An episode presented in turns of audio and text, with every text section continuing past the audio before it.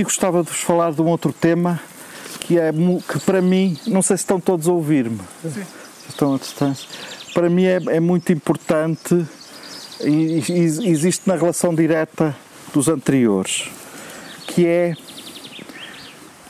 uh, o campo e a cidade. Não falarei sobre as características de um e do outro, mas falarei sobre a forma como tantas vezes na contemporaneidade, e esta contemporaneidade é uma contemporaneidade que vai até à industrialização, vai até ao final do século XVIII. É, é o nosso tempo, também o nosso tempo histórico, como é, é, na contemporaneidade é visto como uma oposição, a cidade e o campo. Uma, até há quem chame, nas ciências sociais, há quem lhe chame a contradição. A contradição cidade-campo. Mas até essa altura, até à industrialização, até ao início da industrialização, não podiam existir um sem a outra e outra sem o campo. Não podia existir a cidade sem o campo, nem o campo sem a cidade. Essa era a sua condição ontológica, a sua condição de definição. Estavam definidos para o melhor e para o pior. Não estou aqui a fazer julgamentos de, de, de bondade nem de maldade. Estou só a dizer que existiam um em função da outra e outra em função do campo. Nem a cidade alguma vez sobreviveria sem o campo, nem o campo tinha existência tinha aparecido, tinha sido um, um, um, uma, uma, uma, configuração teórica sem a cidade. Eh, e, e a partir da, da, industrialização tudo se confundiu. Eh, eh, mas antes da industrialização e muito antes, desde, desde os impérios clássicos, desde a Grécia, desde Roma, a cidade passou a ser vista também como uma possibilidade de construção de raiz as cidades coloniais do Império, eh, que não era assim, eram aglomerações naturais. Eh, mas do ponto de vista colonial passou a ser uma construção de raiz, alguma coisa que se traçava. Isso também criou a ideia de que as cidades. Eu ainda aprendi, andei na escola, quando andei na escola no final da década de 70, na última metade da década de 70, na Escola de Belas Artes, ainda aprendi que havia cidades espontâneas. Como, como se fosse aquelas tendas da Decathlon, não é? Que nós apanhamos e atiramos e fica a tenda montada. fica a cidade montada. Cidades espontâneas e cidades construídas, planeadas. Era assim que se chamavam, as planeadas e as espontâneas. Também, hoje em dia, felizmente, já não acreditamos nisso não há nenhuma cidade que não tenha sido planeada, não há nenhuma construção que não tenha sido projetada.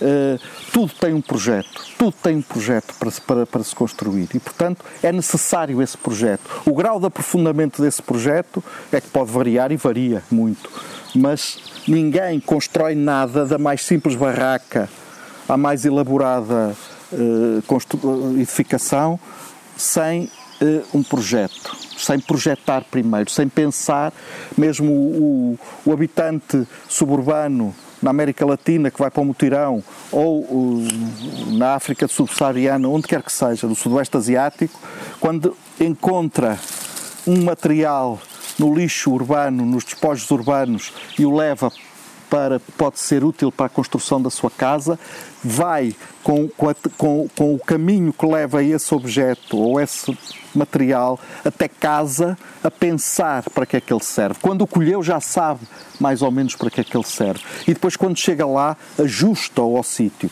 Se isto não é um projeto, eu não sei o que é um projeto. Um projeto é exatamente isto. Agora pode ser mais ou menos sofisticado, mais ou menos elaborado. Eu estou a dizer isto para pessoas que sabem o que, que isto é assim, não é? Mas muita gente, e é preciso termos a consciência social disso, não sabe que isto é assim, ainda continua a achar que há coisas que são muito bonitas e que não são projetadas, e há coisas que são muito feias e que são projetadas, e portanto há aqui uma certa naturalidade. Voltando à, à cidade.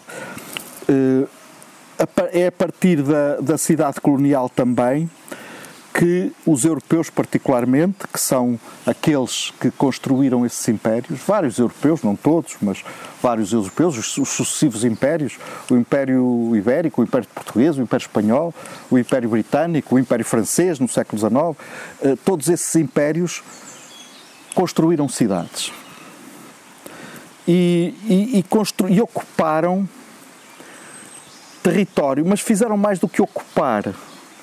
Eles levaram para locais onde não havia sequer a concepção da posse, da posse da terra, da posse do espaço, levaram essa concepção para lá e tomaram conta dela. Tomaram conta dela. mais grave do que o terem ocupado, eh, em meu entender, porque ocupar terras pertencentes a outros foi o que todos os impérios fizeram ao longo da história, mas os impérios modernos, modernos a partir do século XV, eh, mais do que ocuparem, levaram a concepção de que havia uma posse sobre um, bem que, no, no caso dos sítios, quer em África, quer na América do Norte, quer na América do Sul, eh, quer em muitos sítios do Pacífico, não havia esse, esse conceito de posse. O, o, o, espaço era o espaço que nós que nós uh, íamos ocupando e que nos, era uma dádiva da nossa existência, era uma dádiva. Por outro lado, nós próprios europeus só tivemos consciência do que é poder usar o espaço como pertencente a todos a partir basicamente de 1789. Porque antes, antes de 1789, nós não podíamos, não éramos livres de percorrer espaço nenhum. E hoje também não somos. Não somos porque há propriedades onde nós não podemos entrar.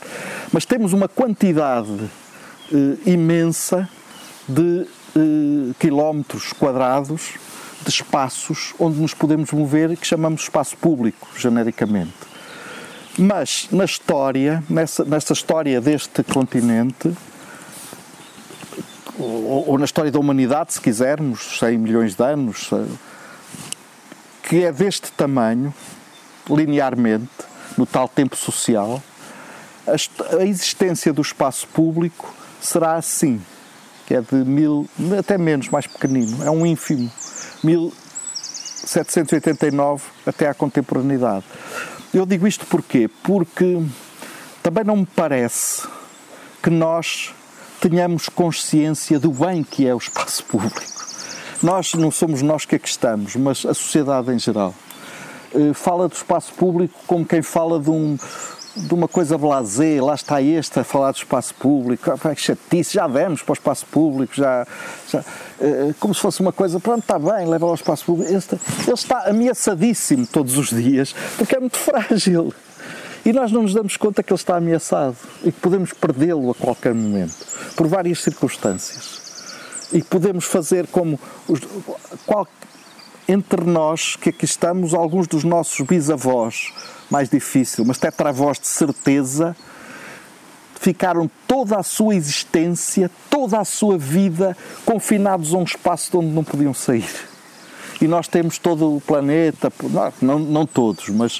Uh, e, e não damos valor a isso. E por outro lado, se passarmos da escala do plan, da cidade para a escala do planeta, vemos que esses confinamentos já têm barreiras do tamanho do Mediterrâneo, já têm barreiras do tamanho do espaço que vai desde a Flórida, da, da Florida até a Califórnia, que são barreiras de separação onde as pessoas não podem entrar, onde esse espaço é totalmente vedado, tal como eram os nossos trisavós eh, antes do, do final do século XVIII. Eh, como lhes era impossível, por exemplo, as pessoas que habitavam aqui este espaço, e havia já não tantas, mas algumas pessoas que ocupavam este espaço, viveriam aqui toda a sua vida. Teriam muita dificuldade em acederem, a poder entrar nas muralhas da, da, da cidade mais próxima. Ou era impossível. Não poderiam mesmo. E, portanto, toda a sua vida o que viviam era num espaço limitado. A cidade, por seu lado, foi uh, o sítio uh, onde se começou a perceber esta diferenciação, se começou a perceber este caráter de diferença dos espaços. Aquilo a que eh, hoje nós chamamos urbanidade pode ter muitas definições, até pode ter definições que são diferentes para cada um de nós. Mas há uma que eu penso que é comum e que, da minha experiência de falar com muita gente, nunca ninguém a negou. A urbanidade é o sítio onde o estatuto do solo, o estatuto do solo que ocupamos, é mais claro e evidente. Está protocolado de uma maneira que todos nós entendemos. Aliás, entendemos como respiramos, aquilo que falava ontem, porque nem pensamos nisso. Ou seja, nós saímos de manhã e sabemos que a caixa de escadas do prédio é um espaço semipúblico e que podemos encontrar o vizinho A ou B ou C, ou até podemos encontrar alguém que não conhecemos, mas achamos natural que é porque está ali em casa da, outra pessoa. Sabemos que a rua onde, por onde entramos é um espaço completamente público. Sabemos que a, que a, que a loja eh, perdão, a caixa de escadas do prédio é um espaço semi-privado, não é, não é semi-público, é semi-privado, porque é essencialmente privado, mas é semi-privado porque permite algumas. A loja onde entramos, se estiver a dar para a rua, é um, é um espaço semipúblico, esse sim, porque podemos entrar, mas também alguém nos pode dizer não, não entra aqui, vai-se embora. Mas todas todos estes protocolos, nós nem pensamos neles, estão enraizados, estão, e qualquer pessoa os tem, qualquer pessoa que tenha vivido dois, três dias numa cidade vai os perceber. São límpidos, são claros. Uh, e, e, e, é, e, é, a partir dessa, dessa relação que também se começa a tomar uma certa consciência e um certo conhecimento do que é, este, do que é esta relação. Na Revolução Industrial, por um lado, com a, a, depois da Revolução Industrial, começa a nascer uma oposição entre a cidade e o campo.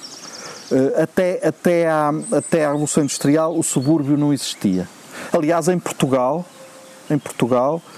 Eh, eu, eu lembro-me das primeiras viagens que fiz, que fiz à Europa, ainda no, de comboio, Interrail, e lembro-me do meu espanto das, das, primeiras vezes que assisti a, a, subúrbios projetados, a subúrbios que tinham sido alvo de um plano.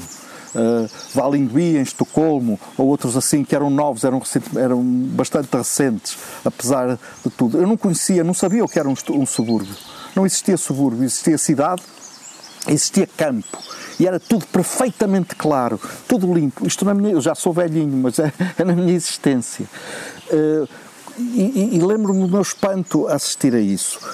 O subúrbio cria também, por sua vez, o aparecimento do subúrbio cria uma nova, cria uma nova entidade territorial que não existia e cria, sobretudo, a impressão de que a cidade pode ser substituída.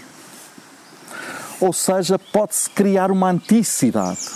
Os arquitetos sabem que na história da arquitetura, a partir da década de 30, a partir das vanguardas do movimento moderno, há inúmeros estudos para se criarem oposições à cidade os urbanistas uh, soviéticos, uh, os desenhos do Frank Lloyd Wright para Bodecker City, o, o, o, Corbusier, os grandes mestres do movimento moderno, todos se ligaram à ideia de que era preciso criar uma entidade que não fosse a cidade. Alguns deles até com, com, com, com um propósito. Uh, muito nobre, não vou dizer que é bom, porque não era bom, mas é muito nobre, que é uh, uh, acabar com a contradição cidade-campo, acabar com a pobreza do campo e com a riqueza da cidade, ligar mais as duas coisas. Só que é a primeira vez que isso acontece na história da, da humanidade. Não, não, e, e, acontece aqui na Europa e é passado logo diretamente, particularmente para a cultura anglo-saxónica, para a América do Norte. Logo, diretamente. Uh, e, e, e, e, ao, acontecer, ao acontecer isso, e reparem que, por exemplo, mesmo na mitologia, há bocado falávamos do paraíso, na, na mitologia de origem judaico-cristã, uh, uh, a uma cidade opõe-se uma outra cidade, ou, ou melhor, a uma cidade opõe-se um projeto de cidade.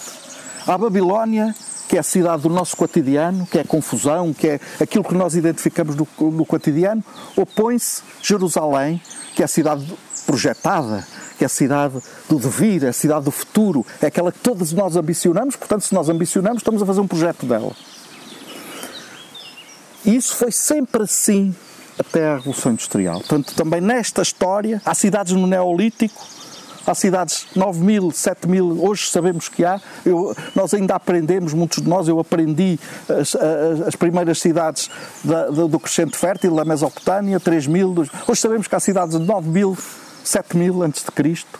E, portanto, neste tempo das cidades, o tempo da industrialização também é isto nesta história, o tempo da industrialização é isto. E nós já acreditamos que não existe uma cidade. Eu aqui há tempos estava numa, numa, numa prova de, de teses de doutoramento e alguém, eu, nada me dizia respeito, eu só estava lá como, como crítico, e alguém começa a falar de determinada, determinado equipamento habitacional do século XX em Portugal, eh, que estava a estudar como faziam cidade ou não faziam cidade. E uma das pessoas do júri disse: Defina-me cidade. Eu dei um salto, palavra de honra que dei um salto. Mas então, se eu agora disser o meu cabelo está seco, alguém vai dizer defina-me cabelo? Então não sabe o que é uma cidade, está num júri e não sabe o que é uma cidade. Ontologicamente a cidade está em crise neste momento. Até ontologicamente, do ponto de vista do que é. Já não sabem o que é. Já não, diz, já não sabem dizer o que é uma cidade. Quando devíamos estar, era o contrário, era perceber cada vez mais o que é que a cidade tem que nós possamos recolher hoje até para os propósitos muito nobres dos quais estávamos a falar ali atrás. Porque na verdade, na verdade, a cidade, por supor uma certa aglomeração, vai teoricamente, em teoria, já lá vamos o que é a teoria também, mas teoricamente pressupõe que quanto mais aglomeração houver, e hoje nós sabemos, os arquitetos particularmente, que é possível fazer alguma densidade com qualidade e com conforto.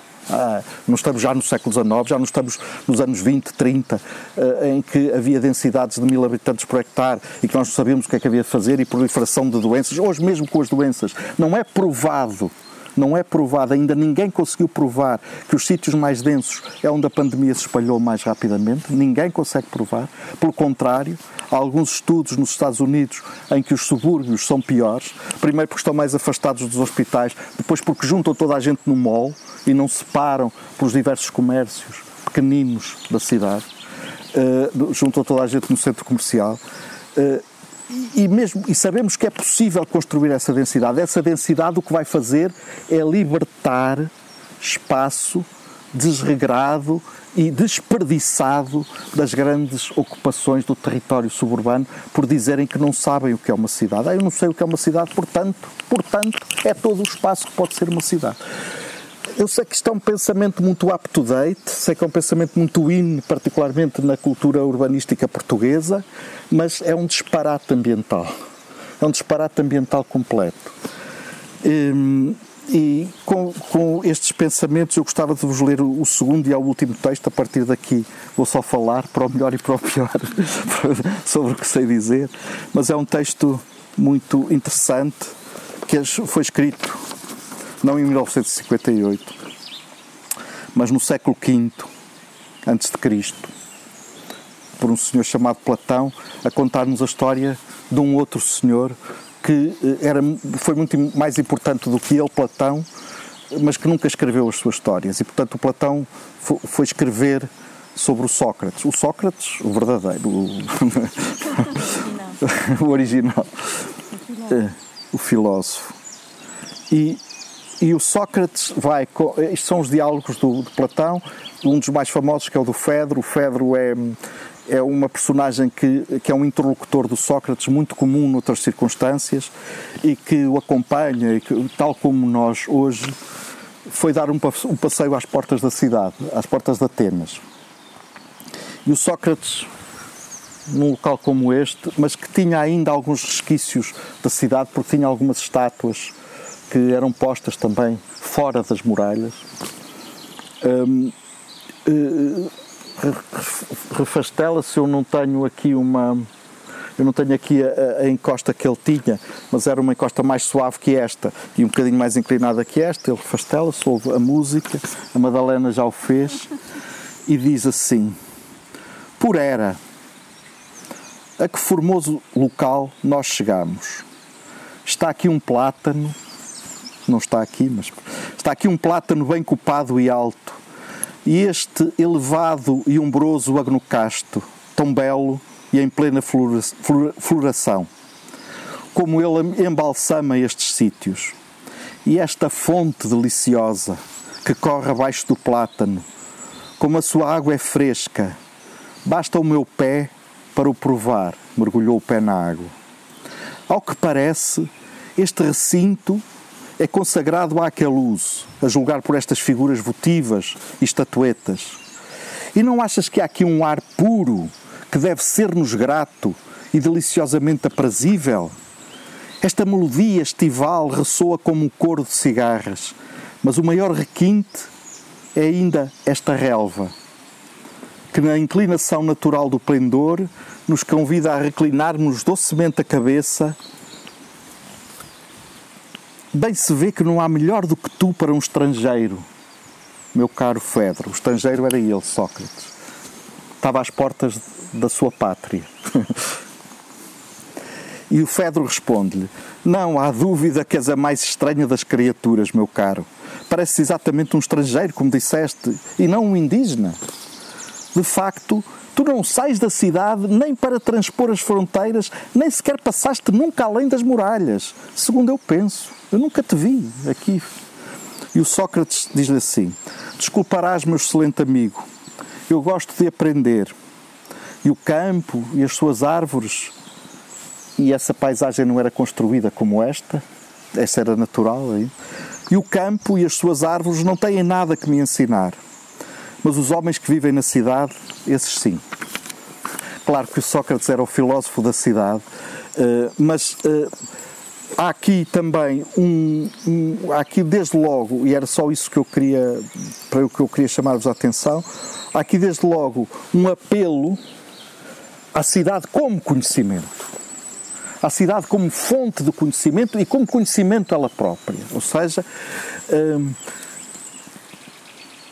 só, só a, a, possibilidade de concebermos a existência da cidade já é conhecimento em si mesmo. Camões diz, falando da oposição entre Babilónia e Jerusalém, se, diz sobre Jerusalém, se com, com, só com te imaginar, só com te imaginar, só com imaginar Jerusalém, tanto sobe o entendimento. É a mesma coisa que diz o, o, o Sócrates. Eu conhecia claramente o Sócrates. Só com, com a possibilidade de imaginarmos essa tal cidade onde nos sentiremos bem, tanto sobe o entendimento. E esse entendimento, e agora para acabar também, embora estejamos aqui muito bem, esse, esse entendimento esse entendimento é também da necessidade de compreendermos melhor e de amarmos, sobretudo, o campo. Esse entendimento é uma coisa que nós nunca reconhecemos hoje também e é muito injusto. O entendimento da, do amor pelo campo está na cidade. As pessoas, eu, eu, eu vivi algum tempo no campo, Antônio disse à Madalena, as pessoas que vivem o campo sobrevivem nele ambicionam outras coisas. Nós é que somos urbanos de raiz e pensamos que toda a gente acha o campo maravilhoso. Mas até há, aqui já não foi há três gerações, foi há uma geração, há duas gerações, as pessoas viviam no campo porque tinham que sobreviver dele e porque tinham que trabalhar dele. E nós agora achamos que é maravilhoso ir para o campo, as pessoas que não gostam do campo são estúpidas. Portanto, quanto eu, eu voltando ao, ao, à questão essencial, em meu entender, essa complementaridade não pode deixar de existir. Ela existe uma em função da outra. Eh, não pode ser é a, a, a, a, recusa da cidade, porque essa vai necessariamente fazer dano ao campo. Se nós vamos para o campo por recusa da cidade, porque queremos outra coisa, vamos lhe provocar danos. E temos que estar muito atentos a esses danos. Hoje em dia, a coisa está agravada, particularmente eh, estas considerações já são considerações muito locais, já são considerações que têm a ver também com a realidade portuguesa, há muitas, muitas realidades até na Europa que não são assim, mas uh, as, as, as pequenas concentrações urbanas mais próximas do campo, de uma forma geral em Portugal, têm tendência a desaparecer.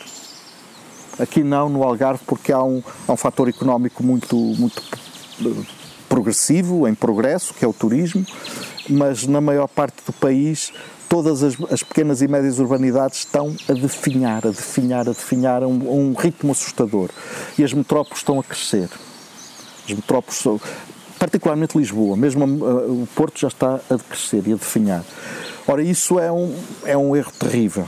Isso é um erro terrível. Não haver urbanidades intermédias entre, entre a capital uh, e, e esse. Porquê? Porque todo o campo sempre foi reconhecido em função da cidade que estava própria, que estava próxima. Uh, e, e, hoje em dia é assim em quase toda a Europa. Nós, quando referimos qualquer coisa num, num noticiário, dizemos, se for uh, dizemos, se for em França, dizemos um sítio qualquer, por muito ínfimo que seja, província de Ourense, província de Cuenca, província de. dizemos a, a pequena urbanidade, mesmo que seja muito frágil e que esteja em, em depressão, como as nossas, está, eh, está lá referenciada. Em Itália também dizemos província de Bari, província de Udine, província de Perugia. Uh, só em Portugal é que dizemos não sei quê, referimos ao Conselho, que é a unidade mais pequenina, que ninguém sabe onde é, porque há 207 ou 277 conselhos, uh, e, e, e, depois é algures numa, numa entidade mítica que se chama genericamente interior, mas pode ficar à beira-mar, tanto faz, é interior à mesma. É, e isso não é, isso não é bom para, para esta relação de interpenetração e interdependência histórica que, que, que existe. O, o, o, Conselho, desde sempre, desde. O Conselho tem tido uma. O, o foro, não é? O foral, tem, tem tido uma, uma importância política de disseminação dessas pequenas uh, urbanidades, chamemos assim, ao longo da história mas eh, logo desde a da, da Constituição de, de, de 1920, 1933, eh, o Conselho é determinado, e no meu entender, e agora é a minha opinião, que vale o que vale é discutível, precisamente para centralizar mais, para centralizar cada vez mais em Lisboa, o Conselho é a, a única entidade territorial na qual, eh, na qual há representatividade política do Estado mais forte. Eh, o que é que isto significa? Significa que tem claramente um Presidente da Câmara, que na Constituição de 33 era nomeado, não era eleito, era nomeado pelo Governo, e portanto o Governo sentia-se representado no... Ao criar estes quase 300, 300 unidades, há uma, há uma, há uma frase que diz tudo, uma frase de, do léxico popular português que diz tudo, dividir para reinar. E, portanto, essa, essa, essa capitalidade nunca era posta em causa, porque mesmo as capitalidades intermédias que foram criadas, a capital de província até 1957 e depois as capitais de distrito, primeiro era províncias e distritos, as províncias eram compostas por partes ou, ou distritos inteiros, e depois passou, a partir de 57 passou a ser só os distritos. Mas essas capitalidades eram meramente administrativas, não tinham entidade política. O governador civil era praticamente um, um representante administrativo do Estado. Uh, havia. Uh, o Estado estava essencialmente representado nos pequenos conselhos. E isso é, é, é terrível porque o, o, o, ninguém, ninguém consegue referenciar o território, nenhum português consegue referenciar o território a partir de quase 300 conselhos. Ao passo que a partir das, dos distritos, quase todos nós aqui somos capazes de os enumerar. A partir, e as províncias muito mais.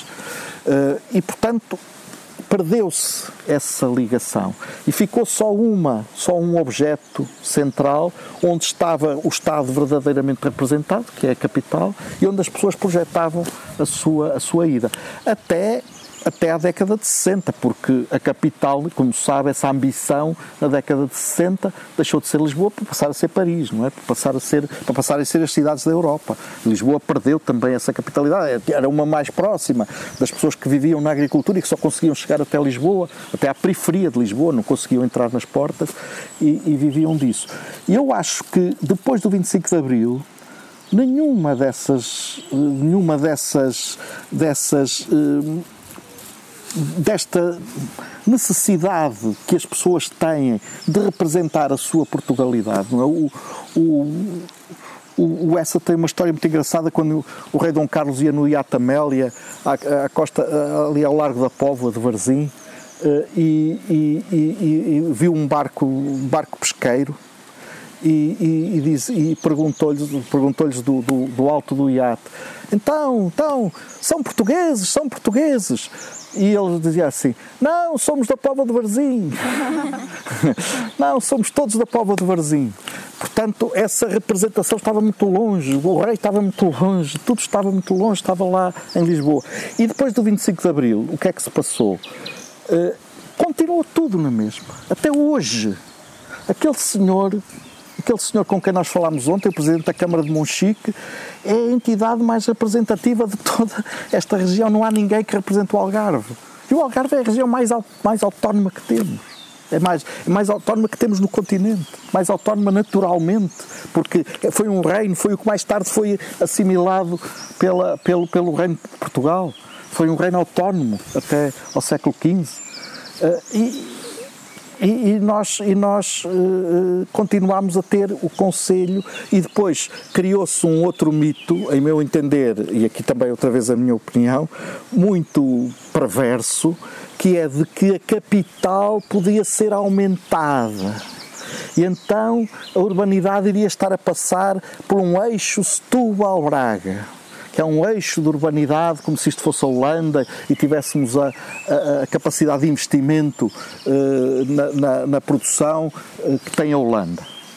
Uh, para, para que o eixo Setúbal-Braga tivesse o mínimo, o mínimo de capacidade urbana extensiva, teria que ter cerca de 25 milhões de habitantes. e o resto está tudo vazio. Portanto, não, não, não faz sentido. Portanto, não faz sentido. Eu penso, penso que agora, finalmente, eu pessoalmente estou a acreditar que pode haver alguma abertura à discussão disso com, com a regionalização. Mas é preciso eh, termos, termos também ciente que, essa, que essas centralidades é ou que essa representação do Estado tem que saltar de Monchique, tem que saltar de, e tem que ir para Faro, tem que ir para Portimão, tem que ir para Évora, para Beja, porque elas é que têm depois capacidade de potenciar as outras à volta e não diretamente Lisboa-Monchique. Tem que haver aqui alguma coisa intermédia. Exatamente.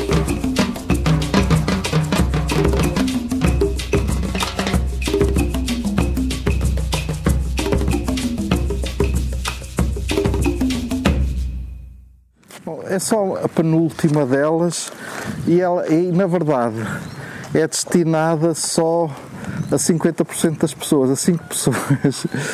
Que é, que é eu, eu tive um professor e, e que, com quem trabalhei, com quem convivi muito que tenho muito na memória, que acreditava que havia uma, uma espécie de corrente humana que ligava esta profissão de, de arquiteto eh, quer dizer, não era nada de místico, não, era uma coisa natural, humana, que havia sempre, ele quando, quando hoje fala-se muito na intervenção no património, não é? Coisas que são antigas, onde nós temos que intervir e fazer eh, renovação, e ele tratava com tanta naturalidade que dizia, eh, podíamos estar numa, numa igreja gótica do século XV, tardogótico português, e ele dizia: Ah, isto, isto, este nosso colega fez tudo muito bem, mas esta escada aqui precisava de ser. O nosso colega era quem trabalhou no século XV, como se fosse agora, como se nós estivéssemos a conversar com ele,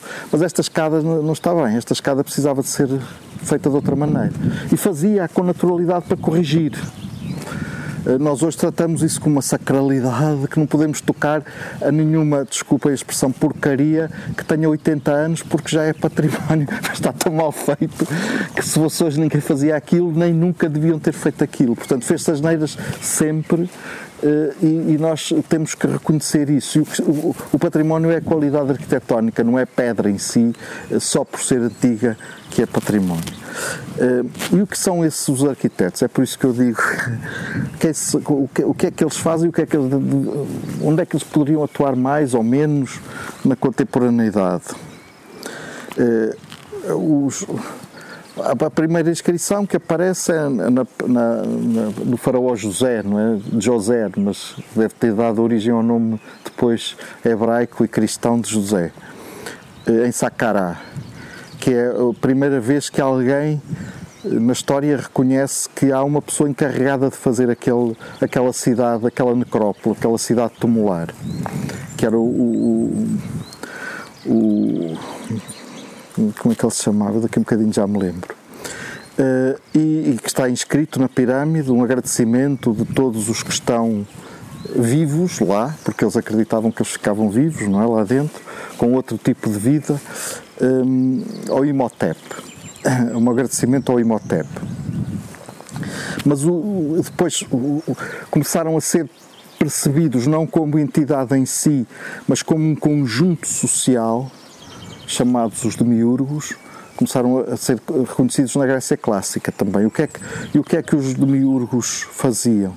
Os demiurgos faziam a teoria, mas a teoria era uma coisa muito diferente do que nós chamamos hoje. A teoria tem o mesmo, tinha, a teoria tem o mesmo étimo, a mesma raiz que teatro. A teoria é fazer aparecer as coisas, é o contrário, quase o contrário do que se pensa hoje. Fazer aparecer em que sentido? Que tudo está, tudo está nesta natureza, não é? Tudo está e é preciso juntar algumas coisas para que apareça uma outra coisa e se lhe dê um nome e passa a ser uma coisa. Portanto, ao caos o caos que organizou isto tudo. Nesse caos estão todos os conteúdos, isto na mitologia grega, claro. E, e depois os, os demiurgos o que fazem é juntá-las até elas fazerem sentido, poderem ser dado um nome, o tecido, porque passou pela fiação e pelo tiar e criou-se um tecido, uh, a madeira que está nas árvores e que foi trabalhada para se construir o barco, ou a mesa, ou a porta, uh, as pedras que estão nas, nas, nos afloramentos eh, magmáticos de, de, há muitos milhões de anos e que nós cortamos, serramos e damos-lhe um sentido, mas também as palavras, as palavras que se juntam e começam a fazer sentido, são escritas, os arautos que dão as notícias, que são os nossos jornalistas, os juristas que tratam dos desentendimentos entre partes, também são demiurgos, eh, que estão. Não era uma classe rica esta, ao contrário do que se diz hoje, os demiurgos. Os demiurgos eram uma classe intermédia, não eram escravos, obviamente, mas era uma classe intermédia que se submetiam aos, aos poderosos, aos mais poderosos. Mas de certa maneira estavam ali no limbo, estavam ali no equilíbrio, chamemos assim na corda bamba. E, e a teoria é, é, é, precisamente o que fazia uma das figuras dessas figuras míticas, que era o Dédalo, não é? O, o pai do Ícaro, que construía, eh, construía coisas e, portanto, há quem lhe reconheça essa característica, embora não nomeada na altura de arquiteto. Construía as asas de cera, por exemplo, e fazia, fazia com que ele tivesse avisado o filho que, como as asas eram de cera, que era a única matéria que ele conseguiu para ser leve e para poder criar atrito ao vento e, e, e voar. Tu vais voar, mas atenção, não te aproximes muito, muito da fonte de calor, do sol, porque as asas derretem. Mas também não voos muito baixo, porque eh, o Midas, que era o que andava à procura deles, para os levar para o labirinto, para o Minotauro, pode-te, de certa maneira, lançar uma rede ou uma, ou uma, uma funda e, e atirar-se. Portanto, na verdade, esta profissão do arquiteto nasce deste equilíbrio entre eh, se subir muito alto, a ser a arde, se formos muito demasiado, demasiado para fora desta, desta gravidade da nossa, da, que nos prende à Terra, podemos cair, de certeza, caímos, e o Ícaro caiu, na verdade, caiu outra vez, mas já não caiu no labirinto, caiu no mar. E, e, ou então também andar demasiado baixo, não conseguimos subir para ver as coisas de cima e para ter uma certa visão sobre as coisas. É esse, é esse equilíbrio que, a meu entender, está na origem também da, da da criação desta figura e desta, eh, desta ideia de que a teoria é uma coisa muito relacionada com a prática, muito mais do que nós pensamos, é relacionada com as coisas que se fazem. Não é relacionado com. Hoje em dia a palavra está muito adulterada. Está, ah, isso é só teoria, não sei o que, essas coisas que se dizem. E, eu, e era isso que eu dizia ontem à Madalena, eu costumo dizer ao contrário para os meus alunos. Isso é muito bonito na prática, mas na teoria, como é que é? Na teoria, a teoria é, que está, é aquela que tem que estar sempre ligada à prática. É o contrário exatamente do que se diz. E é isso que também se faz na formação dos arquitetos. É ligar desde o primeiro momento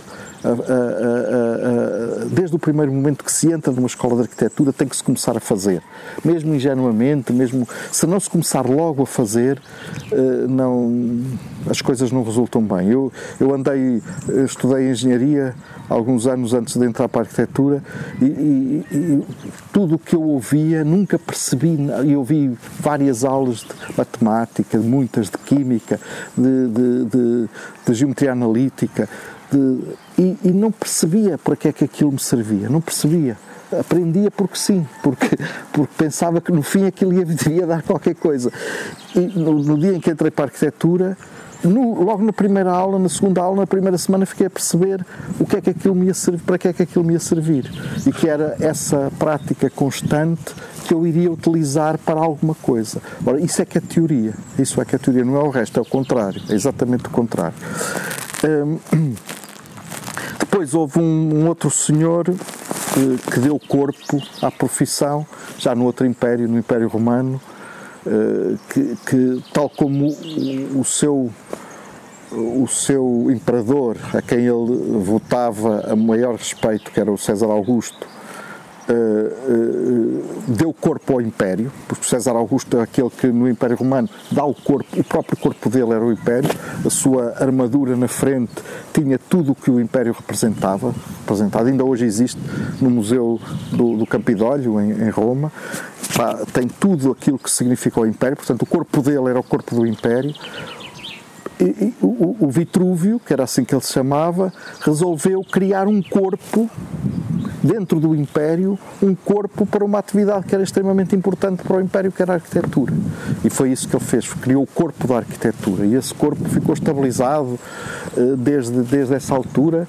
E a partir de aqui é que começam as coisas que já 50% também, aqui não, mas eh, já sabem, mas a partir de uma, de uma tríade de uma tríade que é muito importante e que, a meu entender, não deve ser nunca interrompida de uma tríade de preocupações, eh, em latim, utilitas, firmitas e venustas, que, é, que, que são exatamente iguais e o triângulo é um triângulo retângulo perfeito perfeito, perfeito, e não pode haver alteração a essa perfeição. Utilitas o que é? É a utilidade das coisas. As coisas que nós fazemos têm que ter utilidade, têm que ter um propósito, são feitas para o outro e nessa, e nessa circunstância a medida daquilo que fazemos é sempre somos sempre nós próprios em circunstância de igualdade com o outro, medimos as necessidades dos outros por aquilo que são as nossas próprias necessidades. Isso é extremamente empírico e tem que continuar a ser empírico para ser arquitetura. Depois, a, a firmitas é que o que se faz tem que ter uma certa firmeza, não é? O Império não podia viver de coisas volantes, embora houvesse campanhas militares e muitas, muitos acampamentos, mas esses acampamentos tinham a característica de se poder firmar depois. Muitas das cidades europeias que existem hoje no, no, na área de circunscrição do Império começaram com acampamentos romanos, muitas, muitas, muitas. E, e portanto, esses acampamentos acabavam por ser firmes. É firmitas era, era outra dessas, dessas, a firmeza, a estrutura, a, a, a, capacidade de resistir ao tempo, a capacidade do Império se projetar para além do seu tempo próprio da existência, o que aconteceu por mais de dois milénios. Uh, isso, isso também era importante. E por fim, e não menos importante, o sublime, a beleza, a Venustas. Uh, era importante que tudo isto fosse feito com uma grande harmonia e com uma grande beleza.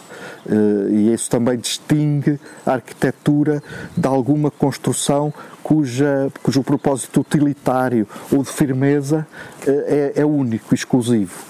Uh, e, portanto, também tem que ter essa característica. E estas características têm que ser perfeitamente equilibradas, não podem ser, não se podem desequilibrar sob nenhuma circunstância. Porque é que os arquitetos são, são são importantes.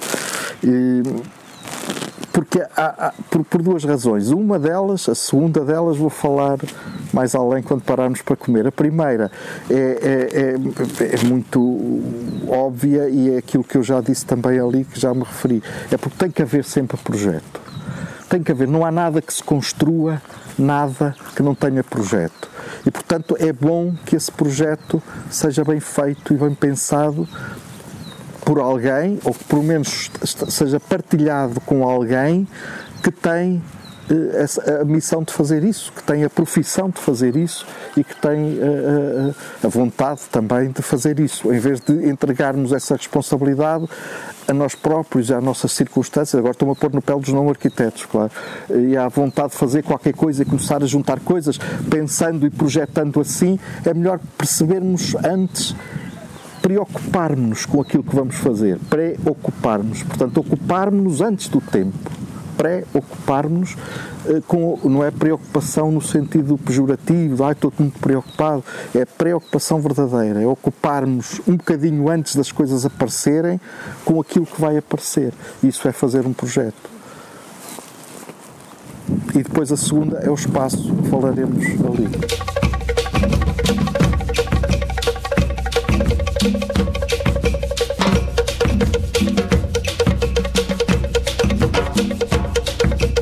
Eu acho que o espaço é um recurso que está a ser altamente desperdiçado por todos nós cotidianamente e que ninguém diz nada. Nem o mais acérrimo dos ambientalistas fala nisso. E para mim isso é perturbador. Porque todas as outras coisas eu sou sensível e acho que todos têm razão.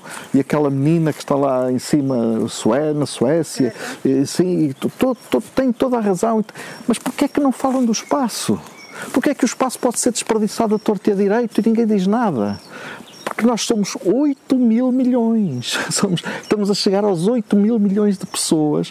Se não temos cuidado com o espaço que ocupamos a, a dormir, a, a, a, habitar, porque a, nossa principal função é habitar, e as nossas formas de agregação, como é que elas são, como é que nos juntamos, temos que estar cada vez mais separados, como essas casas do Império Colonial que ficavam uma aqui, não é? No, na América isso é muito o mito da Little House on the Prairie, não é? A pequena casa da pradaria, sem nada, tudo com o infinito, e depois que de vez em quando, uma vez por semana, se junta com a comunidade que está milhas e milhas à volta para fazer uma declaração política qualquer e depois volta para o seu isolamento. Essa ideia mantém-se ainda hoje na cabeça de muitas pessoas. Isso é impossível. Mesmo as casas dos subúrbios americanos, que têm esse modelo, mas estão todas juntinhas, são um desperdício de espaço, são um desperdício completo de espaço está o, o, que nós conseguimos fazer casas com muito mais qualidade ambiental, com muito mais sustentabilidade, como se diz hoje, se forem, não estou a dizer que façamos torres como em Manhattan, mas cidades eh, com alguma densidade, não muito grandes, eh, que possam ter uma relação direta com os parques, com as coisas onde nós nos, nos sentimos bem e que depois possamos libertar todo esse espaço desperdiçado pelo o subúrbio americano hoje é o mais forte modelo de ocupação territorial de todo o planeta. E nós não dizemos isto. E depois a eletricidade vai logo para lá, porque tem mais um cliente, logo a seguir vai o abastecimento de água, vão os esgotos, vai tudo, seja onde for. Até aqui Portugal é incrível, seja onde for. É o único sítio da Europa onde basta ter um terreno. Quando nós dizemos isto, acontece-me tentar explicar isto a pessoas, a outros europeus, mas isso não é possível. Não, basta ter um terreno, fazer um projeto, vão lá levar água, vão lá levar. Vão lá, tudo, tudo, tudo, porque querem o dinheiro de que depois vão consumir, não é que os consumidores querem. E, e, e se nós tivermos em conta, e agora para depois também comermos qualquer coisinha, se nós tivermos em conta que, que, o, que o espaço é, um, é preciso ser entendido como um recurso como os outros, eu estou convencido que, que nós, aquele que eu falei há bocadinho, vamos ter um papel muito mais importante do que temos hoje Porque nós hoje damos resposta a isso também. Nós, estou a falar, este nós é, não, não somos nós que aqui estamos, mas todos os arquitetos dão resposta a isso com naturalidade. É uma encomenda, faço. E mesmo os caras, ah, não, tem ali aquele terreno, é propriedade dele, não sei o que faz. E, e, e, esse papel, depois, ah, depois enchei aquilo de painéis solares, porque a EDP também já tem os incentivos e porque não sei o quê. E vamos, aquilo é muito, tudo muito sustentável. Mas era muito mais sustentável se os painéis solares servissem uma comunidade ligeiramente maior, não era preciso muito. Se, se, o, se, o, se o isolamento térmico não fosse só de quatro paredes e depois mais quatro paredes e depois mais quatro paredes, se o isolamento térmico fosse outro, que não fosse só o, o, o, o poliuretano extrudido, que, todas essas coisas é necessário nós pensarmos como parte desta sustentabilidade que, em meu entender, só existe no papel e no Green Deal e na, nos, nas flores da televisão e que não sei o que, ficamos todos muito babados, mas não contamos com a principal, que é a economia de esforço, que é, o, que é o desperdício do espaço e que é o espaço, no fundo, ser entendido tal qual como a água, por exemplo, ou como a energia. Como, é um recurso e temos que o trabalhar. Eu, eu, eu costumo dizer, eu prezo muito e, e estou, estou não, não, não tenho nenhuma ponta de ironia nisto, peso muito a vontade das pessoas que querem ir para um determinado sítio, estar mais calmas, estar em contacto com aquilo que é isto que nós estamos aqui a ter e não sei o quê. E, e, acho que isso, isso, tem que ter também uma solução, essa vontade. Mas não podemos fazer disso um modelo de vida ideal porque se não somos 8 mil milhões de pessoas a querer isso, e não podemos querer isso, senão acaba o planeta também. Acaba tão cedo como acaba com, a, com as alterações climáticas. E, portanto, há que criar outros modelos de vida. É por isso que eu acho que é preciso reciclar também a ideia de cidade, não uma metrópole absorvente e completamente alienante, mas as cidades onde, onde essa, esses grupos culturais podem florescer, onde pode haver uma identidade própria, onde as pessoas possam gostar de estar lá, seja por que for, até pela equipa de futebol, se for preciso, por que for necessário, é preciso recriar essas, essas agregações inter, intermédias uh, e, e, fazer delas também um modo de vida que vai libertar esse espaço. Hoje em dia já desapareceu o conceito de Interland, já repararam? O Interland, eu costumo dizer Interland agora é uma revista, só é uma revista, o resto já não existe, já ninguém fala de Interland. Interland era o espaço, era, geograficamente, nas ciências geográficas, é o espaço de, de, de, de território existente entre duas cidades. É? Hoje em dia ninguém fala disso. Esse espaço é para ser ocupado com. Claro que é para ser ocupado com subúrbio, com hotéis, com não sei o quê, com não sei quantos. É ser natural. E ninguém questiona. Pois claro que os hotéis todos e os subúrbios são todos isolados, têm todos painéis solares e são todos perfeitamente sustentáveis. E o espaço, onde é que ele está? Pronto. E eu acho que os arquitetos, para, para sobreviverem, têm que ter este papel também. Têm. Por isso é que eu, eu, nos planos de estudo que fazemos e que formulamos e que fazemos, a cidade tem um papel quase já mais importante, ou tão, pelo menos tão importante como a própria construção. Eh, como a, como a, tecnologia da construção.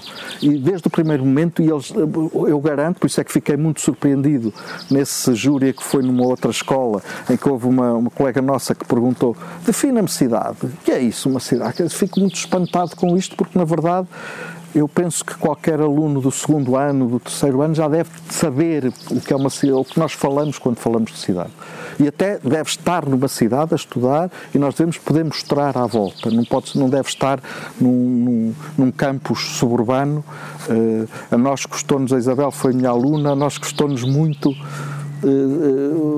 ter que ficar no centro da cidade. Ficámos num edifício degradado até hoje, porque não nos reabilitou o edifício porque está no centro da cidade, porque nos queriam oferecer um espaço num campus no limite da cidade. Não era propriamente suburbano, mas era no limite da cidade. E nós recusámos porque achámos sempre que os estudantes de arquitetura têm que estar no centro da cidade, têm que viver para, para perceber. E eu não estou arrependido disso, embora aquilo esteja num estado não, que. Ninguém está arrependido disso. porque ficaram ficaram lá pronto e. Muito mesmo lá. Muito obrigado a todos. Obrigada, obrigada. obrigada.